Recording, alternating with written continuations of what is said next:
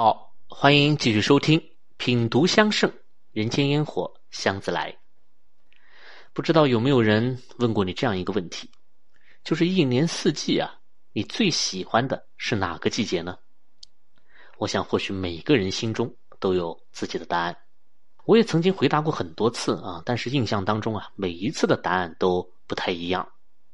我很小的时候喜欢的应该是春天。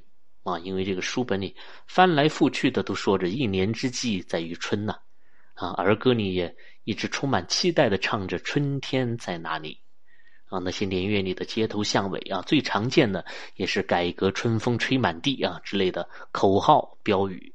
那似乎不喜欢春天是不对的啊，那你就是一个不求上进的人了。所以呢，我很坚定的喜欢春天。后来长大了一些啊，就开始有了独立思考。我就发现，其实我并不是太喜欢春天啊，因为那个时候上学很苦啊，天还没亮啊，就要蹬着自行车出发了，丝毫没有感受到春天般的温暖啊，竟是春寒料峭了。那再加上春眠不觉晓啊，啊，上课的时候还经常被老师的粉笔头给砸醒。那相比之下，还不如冬天好呢啊，冬天冷归冷嘛，但是能玩雪啊，能过年，而且还有寒假呢。所以我又不喜欢春天了啊，开始坚定的喜欢夏天。那因为夏天嘛，才是一个可以毫无顾忌的季节啊！啊，一件短袖啊，一条裤衩就能出门了。那水里地上也是任我驰骋，渴了呢喝冰水，困了呢随便睡。那轻装上阵呢是快意江湖。那么这对于我这种喜欢自由啊、喜欢无拘无束的人来说呀，无疑是一种。天性的释放了，所以对于夏天的喜爱呢，持续了很久很久啊，久到让我十分确信啊，这辈子都不会再喜欢其他的季节了。可等到我到了三十多岁，那我发现呢，我又变了，那，我开始喜欢上了那个似乎一直都没有什么存在感的季节——秋天。但至于为什么呀，这次我却没有办法说得清楚了。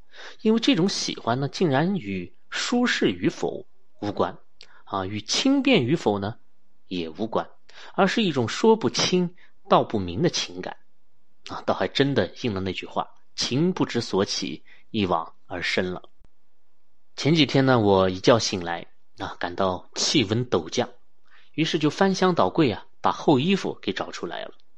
那这些衣服在衣柜里安放了一年。啊，此时捧在手里的感觉呢，竟然十分的奇妙，就像是刚刚出了窖藏的香品一样。啊，我不由得把脸贴上去闻了闻，真的是好香啊！可是这是一种什么样的香味呢？啊，是洗衣粉吗？啊，还是樟脑丸呢？当然都不是，而是一种非常感性的香气，就和我对秋天的喜爱一样，说不清也道不明。我换了身厚衣服啊，走到了书房里，拉开了窗帘。我家呢住在一座小山上啊，这个书房呢是对着一片小小的森林公园的。我只见秋雨潇潇啊，如发如丝。那它随风荡漾的时候，显得云气翻腾。那外面的世界是一片迷蒙啊，已经毫无了那个夏日骄阳似火的感觉。那树叶也在一夜之间落了很多。啊，虽然颜色还没有变黄啊，但是树冠都已经明显的稀疏了。远处的山间啊，还有一座亭子。那以往这个时候，总是有一群老人家啊，在那里吹拉弹唱啊，练功打拳。可是那一天啊，他们却都没有出现。所以这山间空寂啊，既无人影，也无鸟语。那秋雨似乎是洗去了平日里所有的浮躁和喧嚣。让一切都沉淀了下来。那尽管寒意萧瑟，但却显得静谧非凡。我忽然有些意识到了，为什么我会到了中年才开始喜欢上了秋天呢？好在呢，我并没有接着去悲秋伤春啊，而是暖暖的坐下来，沏了一壶暖暖的茶，点了一炉暖暖的香啊，随手拿了一个抱枕。抱在怀里，准备开始阅读一本新书。那么，在氤氲的香气里啊，书房的这面落地玻璃就很快起了一层水雾，那外面就只能看见一些墨绿色的影子了。那这一刻，我又忽然感觉到，我所身处的这个小小的空间呢，与外面大大的世界已经形成了一种巨大的反差，而这个反差又给我带来了一种无比的安全感，就像此时身上的厚衣服将我紧紧的包裹住一样。我再次低头闻了闻，那是的，那此时我的内心感受像极了这衣服的味道，它是温暖的，也是幸福的。那么这就是我那天早上的所思所想啊。可能大家会问，你说了这么多啊，与我们要讲的西斋雅逸香有什么关系呢？那么其实啊，这就是我个人对于“西斋”二字的理解，它不是指的西边的某间书房，而是指的。秋天里的书房，但是它又不是一个具象的存在，而是这个季节和这个空间所共同带给我们的一种感受。那当然，如果你暂时啊还是不能够理解的话，那就请接着往下听。接下来我们来看西斋雅逸香啊香方的第一句话，叫做“西方素气主秋”。啊，这里实际上是省略了几个字的啊，完整的呢应该是西方素气属金主秋季啊，它依然是在讲五方啊、五行、五色、五季的这种关系。那么其中的这个素啊，它在古代呢是指一种织物啊，是用不经染色的丝绸制成的啊，所以它本身就是白色的。所以在五色当中，西方所对应的颜色呢就是白色。但在这里，我认为作者啊用素。要比用白准确的多。那一是因为素啊，它还表达了一种褪去夏季炎热，转而进入清冷秋季的这个意思啊，就像我们讲素面朝天一样啊，去掉了修饰了。那么第二呢，就是素气要比白气多了一重冷峻萧瑟之感。那这也正是秋季啊最主要的特征，也叫肃杀之气。啊，但这个肃已经变成了严肃的肃了啊。那什么叫肃杀呢？那我们且不说天地间的这些草木凋零了，就连人间的生死刑罚呀，也与它息息相关。大家都听说过秋后问斩吧？为什么犯人要到秋天才可以行刑呢？因为古人认为人间的司法也是要顺应天意的。那你春夏时节啊，万物生长，生机勃勃，那怎么能犯杀伐呢？那就只有等到秋天啊，肃杀之气降临之后，才可以行刑。所以早在汉代啊，董仲舒呢就提出了“天有四时，王有四正，庆为春，赏为夏，罚为秋，行为东”啊这样的一个规则，而且一直被沿用到了清朝。啊，我们足见古人对于自然规律的这种。敬畏之心。那除此之外，素还有一种朴素啊、高洁的含义了。那这也很符合我们要讲的中国的书房文化和文人雅士们的这种处事的态度。接着呢，是香方的第二句，叫做“以书斋金阁内焚之”。那这就说明了这款香的使用场景呢，是在书房里面使用的。但是我们在这里需要深入来探讨的是呢，在古人的眼里啊。西与斋，也就是秋天与书房这二者之间，到底有着一种什么样的关系呢？那么我们这里呢，就需要引入另一个啊，除了五行、五季、五色之外的这个关系理论了，它就被称为春生、夏长、秋收、冬藏。那么这句话一听啊，就是来自于我们这个农耕民族最为古老的农业生产的，啊，春天嘛。播种发芽，夏天茁壮成长，秋天收割，冬天窖藏。但是听过前面几期节目之后啊，我想大家会对这句话有了更深层次的理解。它当然不仅仅是与农耕有关了。我想大家一定会有这样的一种感受啊，就是四季的交替啊，通常它会有一个过程。那如果没有二十四节气之类的这种指引的话呀，你很难确定从哪一天开始。这个季节就发生转变了，比如说从冬入春，那这个气温是在起伏不定当中缓缓升高的，所以春江水暖鸭先知啊，啊，只有涉水的鸭子才能够率先感受到它的变化。那又比如从春入夏，植物呢一直都是在生长当中的，看起来也都差不多，你很难去界定它什么时候算是春生的结束，什么时候算是夏长的开始。但是入秋却是完全不同的，就像前几天早上我的所见所闻一样，真的就是一叶知秋啊。那这个叶可以是叶子的叶，也可以是夜晚的夜，一夜之间就入秋了，啊，我们可以非常明显的感受到这种变化。这也是为什么只有一叶落而知天下秋，而没有一叶生而知天下春的这种说法。啊，当然我们在这里啊，主要是说古代意义上的这些中原地区了啊，像今天很多四季不是太分明的城市，可能就没有这么显著的变化了。那么气温的陡降，那植物的骤然凋零，人们从奔放张扬开始变得缩手缩脚啊，等等这些现象，我们都可以视为是一种秋天带给我们的收缩。所以收除了收获、收割之外，它的另一重意思就是收缩。那么如果我们把收缩啊对应到书房之上的话，它又会体现在哪几个方面呢？那首先啊，我认为书房收缩的是空间。我们前面讲东阁啊，讲寿筵，这些都是开放的大空间呐，可以容纳很多人共同宴饮啊、庆祝的场所。但是转而到了书房，这个空间就被骤然的缩小了，因为古人的书房都是很小很小的，是以小为贵、以小为美、以小为精的。那这一点啊，其实并不是太符合我们中国人的这种传统的喜好啊。我们这个中国人从古至今都比较偏爱大的东西，那因为大才显得有气势啊，有档次嘛。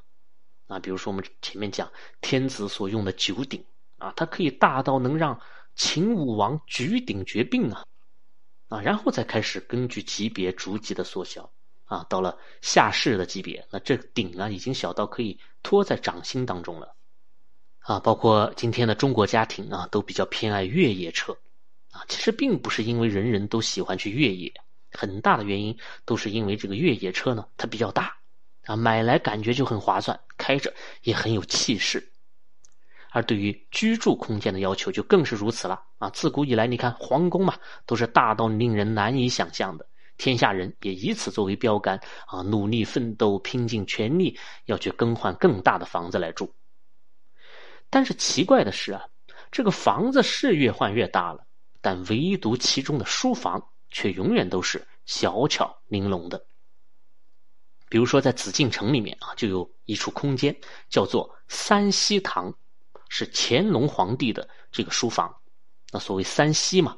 就是世希贤啊，贤希圣，圣希天这三种希望啊，就是希望成为自己想要成为的人，它是一种文人的自我勉励。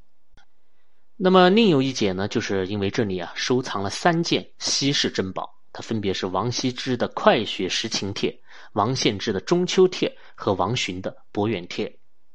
啊，当然除此之外，还有近千件的名家的啊墨迹啊拓本啊啊，都是乾隆爷的心爱之物。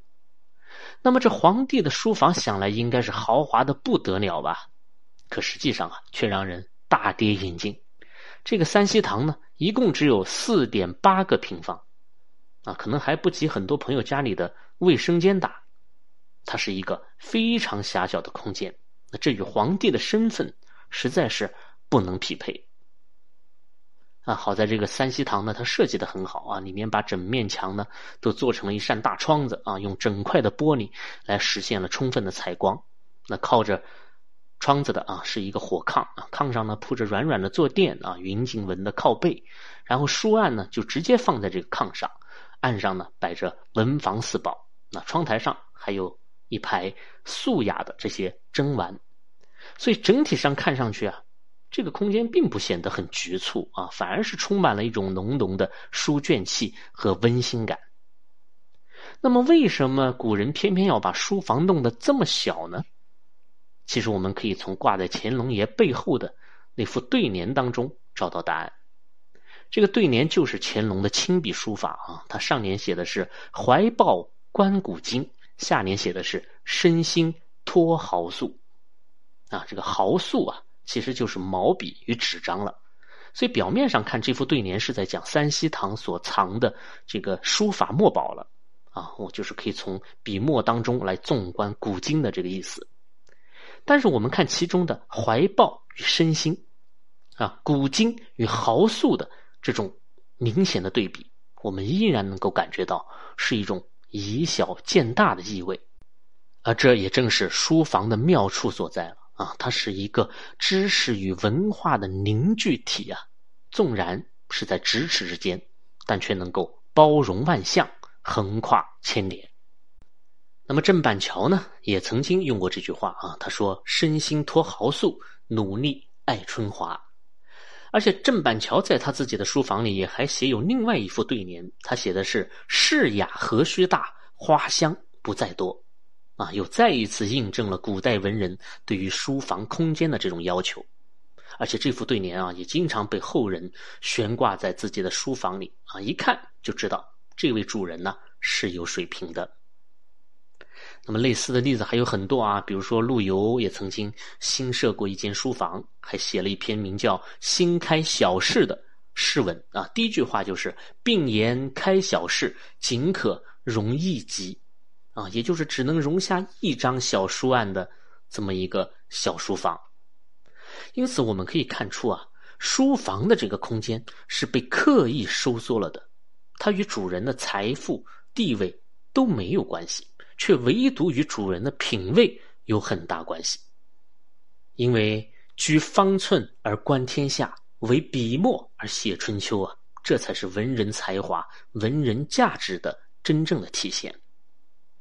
那么，除了收缩空间啊，我认为书房啊也收缩了欲望和野心。那无论你是何种身份、何种地位，无论你在外面是奔波劳碌也好，是声色犬马也罢，一旦你回到了书房，你就与外界隔绝了。那一切的功名利禄都将被过滤掉，你又会遇见那个曾经纯粹而真实的自己。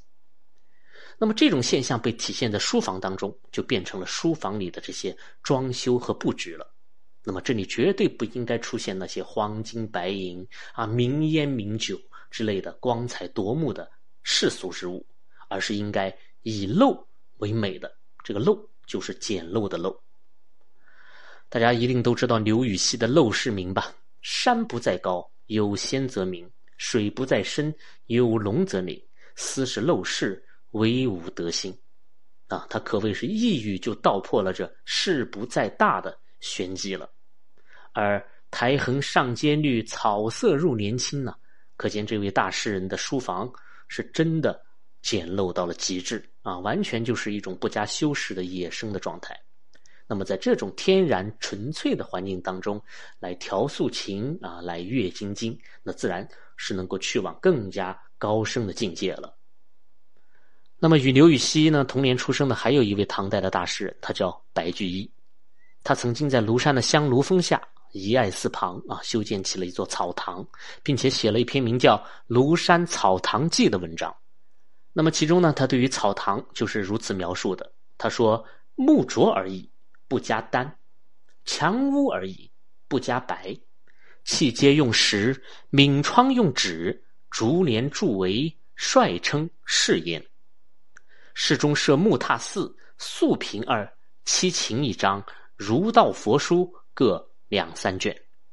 那么这个意思呢，就是建筑上啊没有用到任何名贵的材料，墙上呢也没有涂抹任何的朱丹之色，啊，用青石做台阶，用草纸来贴窗户，啊，用竹子做帘，用麻布做帐，啊，都是就地取材的。那草堂里的这些陈设呢，也是极尽素雅啊，四张木榻。两张素色的屏风，一张古琴和一堆书卷，仅此而已。所以可见，这草堂与刘禹锡的陋室啊是堪称一派的。但就是这样简陋的环境，却让白居易发出了终老于斯的感慨啊，要在这里度过流年。由此可见，在他的心中啊，大唐的璀璨夺目多少是有些令他厌倦了的，而如此天然素雅的小小书房，才是他的心之所向。因此，书房啊，不但收缩了空间，也收缩了我们的欲望。我们再结合东阁藏春香和南极庆寿香来看，从宽敞的厅堂来到小小的书房，从热闹的聚会回归到平静的独处，那这本身就是一个移步换境的过程啊。而放置于我们人生的话，也只有在阅尽繁华之后，才能够懂得简单的美好。那么我为什么到了三十多岁的年纪，才忽然发现自己喜欢上了秋天呢？我想原因呢就在于此。当然，书房啊，它可以收缩的，或者说它可以收纳的内容啊，还远不止这些。下一讲我们就来从风水学啊、五行学的角度来聊聊它的藏风聚气啊，再从养生的角度来聊聊秋季主收的意义和西斋雅逸香的功用。好了，这期节目就先聊到这里。本节目由喜马拉雅独家播出，我是见闻香堂青花家子，谢谢你的收听，我们下期再见。